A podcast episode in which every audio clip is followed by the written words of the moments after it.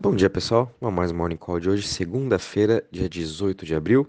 Depois desse feriado, o mercado durante o final de semana ficou bem parado. Bitcoin, Ethereum, as principais altcoins aí se mantiveram uh, no mesmo nível, né? O Bitcoin nos 40 mil, Ethereum nos 3 mil, Solana acima dos 100, é, Luna acima dos 80, Avalanche também um pouquinho aí acima dos 80, né? E hoje, infelizmente, uh, todas elas quebraram essa barreira é hoje está todo o mercado operando em queda, no geral caindo 4% a 1,80 trilhões de market cap. Bitcoin caindo 3,40% a 38.930. Sua dominância está parada, está em 41%. É, de novo, né, o Bitcoin ficou parado o final de semana todo. Né? A gente sabe que esse price action do Bitcoin entre os 37 mil, 35, 37, né, até os 45 vem é, tem fazendo essa mesma vai e volta aí desde o começo do ano, né? Então, realmente o Bitcoin está estagnado nesses níveis. Então, agora a gente tem que observar se o Bitcoin vai voltar aí a bater na região dos 36 mil, depois abaixo vai ter mais um outro suporte na região dos 30 mil dólares. É bem provável que ele vá sim bater naquela região dos 30 mil dólares, onde também vai ter uma região muito importante de suporte, onde eu acho que vai ser muito difícil de romper. Não impossível, né? Mas vai ser bem difícil que ali nos 30 mil dólares vai ter bastante gente na região compradora, não deixando o preço cair abaixo desse nível. Eu acho que até aí a gente tentar ver esse teste novamente dos 30 mil, vamos ficar nesse price section entre os 40, 45, 35 mil dólares. Enfim, e o mercado todo vai ficar nessa lateralização.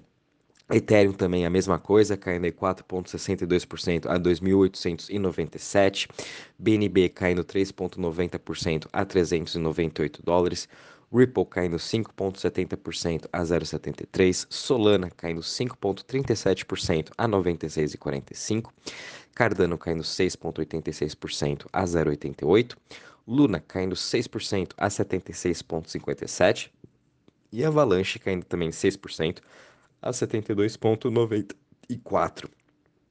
Em relação às maiores altas das últimas 24 horas, a gente ainda tem algumas criptos da, entre as top 100 que ainda estão aqui em alta, sendo elas a Decred, DCR, subindo 18% a 67,66, seguido aqui por Stacks, subindo 3,24% a 1,20, e Leo subindo 1,38% a 5,85.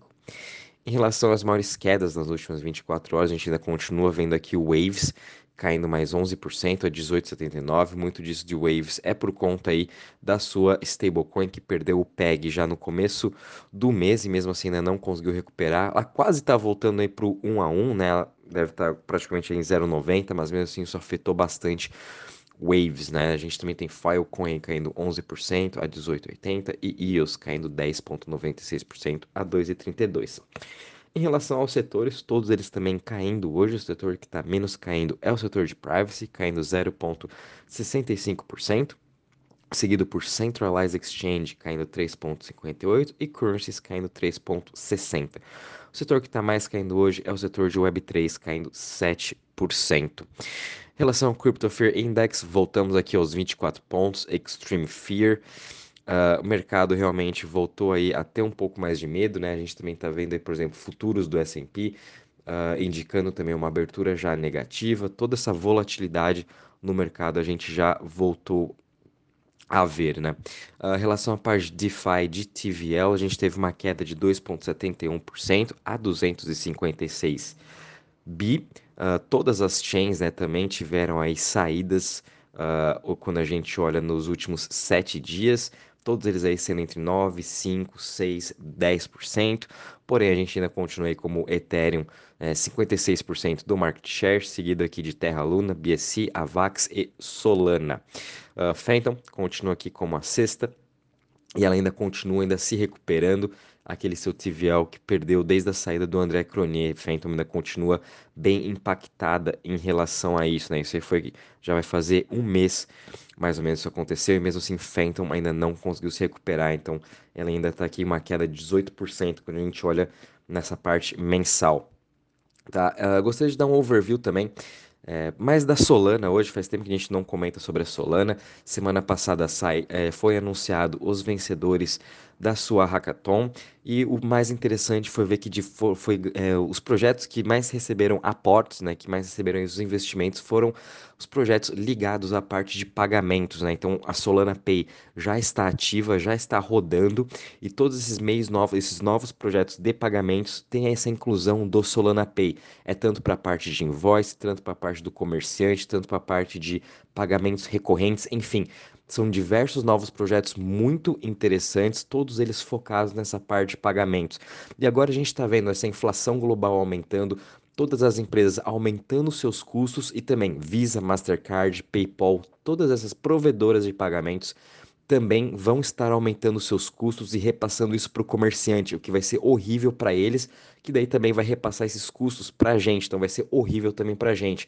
E o Solana Pay Assim como o Lightning Network, né, que a gente comentou semana passada, veio para uh, concorrer com esses provedores de pagamentos. Então, no Solana Pay, com todos esses novos projetos entrando, acho que a gente vai ter aí um aumento muito grande nessa evolução de meios de pagamentos, o que veio aí para é, expandir esse novo setor. Então, acho que Solana está muito uh, bem colocada para estar tá aproveitando aí essa nova onda de meios de pagamento com esses novos projetos e também aproveitando essa alta do PayPal, Visa, Mastercard, o que pode ajudar bastante todo o seu ecossistema, né? A gente também está vendo aí Solana vai ter agora uma nova, uma novo projeto chamado Neon, onde ele vai ser aí uma EVM, quer dizer, ele vai ser compatível com o Ethereum. Então, através do Neon, diversos outros projetos que hoje já estão lançados no Ethereum vão poder também ser construídos na Solana.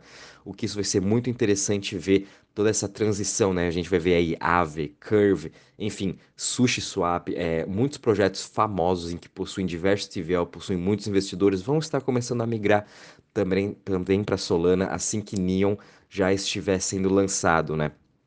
E acho bem interessante a gente ficar de olho em Solana mais por conta dessa parte de disrupção de pagamentos e Web3, né? Solana teve o seu lançamento do, do jogo Steppen, em que tá, ele ainda continua muito popular entre os usuários, né? Apesar de estar em queda agora de 6,87, porém os usuários continuam utilizando, continuam aí correndo, e o que veio, veio uma novidade nesse é, Move to Earn, sem falar também que Solana tem aí todo o seu roadmap para a parte de jogos, o que vai ser bem interessante. Então, fiquem de olho também em Solana, acho que é bem interessante, ela abaixo dos 100 dólares é uma, é uma boa oportunidade de compra, uma boa oportunidade para a gente continuar acumulando, a ponto de aí no futuro a gente estar tá apostando bastante nessa parte de pagamentos, parte de Web3, e também lembrando que Solana tem os melhores uh, ah, VCs por trás. A gente tem o FTX, Alameda, uh, Multi, uh, Multi-Chain Capital, enfim, são, é, dinheiro, é muito dinheiro envolvido por trás da Solana, então a gente não pode aí deixar de falar um pouco dela e fazia tempo também que não dava um update sobre ela, então com esse hackathon aí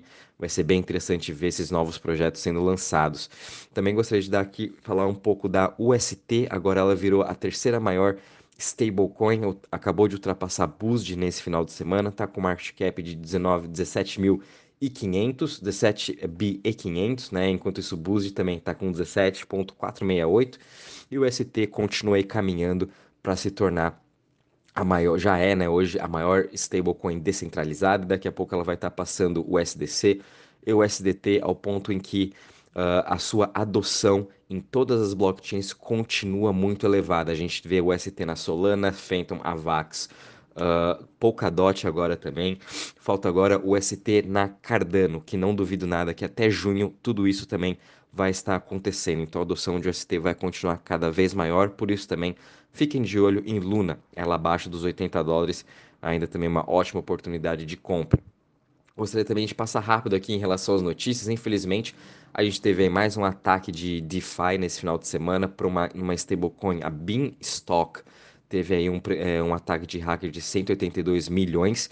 É, infelizmente, isso acontece no mundo de DeFi, a gente já sabe, por isso a gente tem que tomar todos os cuidados possíveis, e até todos os cuidados é pouco, porque a gente nunca sabe toda a, a história, né? Então, infelizmente, esses ataques acontecem, e também é um dos motivos que a gente precisa de uma regulamentação, algum agente por trás para estar tá ajudando esses nossos investidores. É muita gente aí perdeu todo o seu dinheiro investindo nessa stablecoin, a Beanstalk, e enfim, É, é isso aí que a gente precisa, né? Ter mais cuidado, mais regulamentação, para também estar tá ajudando nessa parte aí desses ataques de hackers, né? Por falar de hacker também, ontem a MetaMask anunciou no seu Twitter oficial e falando sobre um update que teve para quem é usuário de iPhone e que quando você deixa ali a parte ticada que você quer fazer o iCloud backup, o seu, a sua senha da MetaMask também vai junto para esse backup e as pessoas conseguem hackear o seu iCloud pegando assim a sua MetaMask. Então vou estar tá passando para vocês aqui o tweet da própria MetaMask de como você pode desabilitar essa opção. Muito importante para que todo mundo que tem iPhone e usa MetaMask dentro do iPhone fazer aí esse procedimento para você deixar suas criptos mais seguras. Se você não fizer isso, é possível aí que um hacker consiga roubar a sua, sua, seed, a sua seed phrase da MetaMask. A gente também teve uma notícia bem interessante aqui da Louis Vuitton, lançando agora a sua coleção de NFTs, junto com uma experiência em gaming. Então isso eu achei super interessante.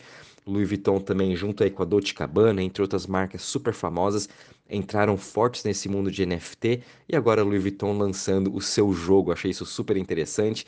E é bem legal a gente ver né, essas marcas de luxo entrando cada vez mais para o mundo de NFT, porque eles sabem que NFT é a evolução, NFT é o próximo passo em você conseguir atrair os seus consumidores, em você deixar mais próximo de você ainda aqueles seus clientes mais fiéis. Então, Louis Vuitton aí fazendo o uso 100% de NFTs, acho super legal e a gente vai cada vez mais ver agora esse ano, ano que vem, nos próximos anos, as marcas, todas elas utilizando mais ainda o poder de NFT.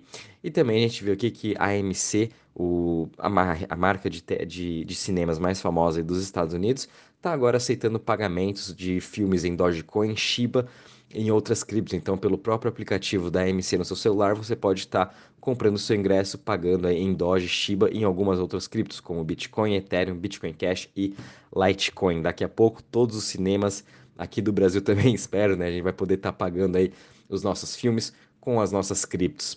Uh, em relação à notícia, é isso mesmo, pessoal. O mercado realmente ficou um pouco parado esse final de semana. Queria trazer esse update para vocês de Solana, que achei muito interessante. Fiquem de olho nela, fiquem de olho também nas outras principais Layer Ones, também na Centralized Exchange, enfim.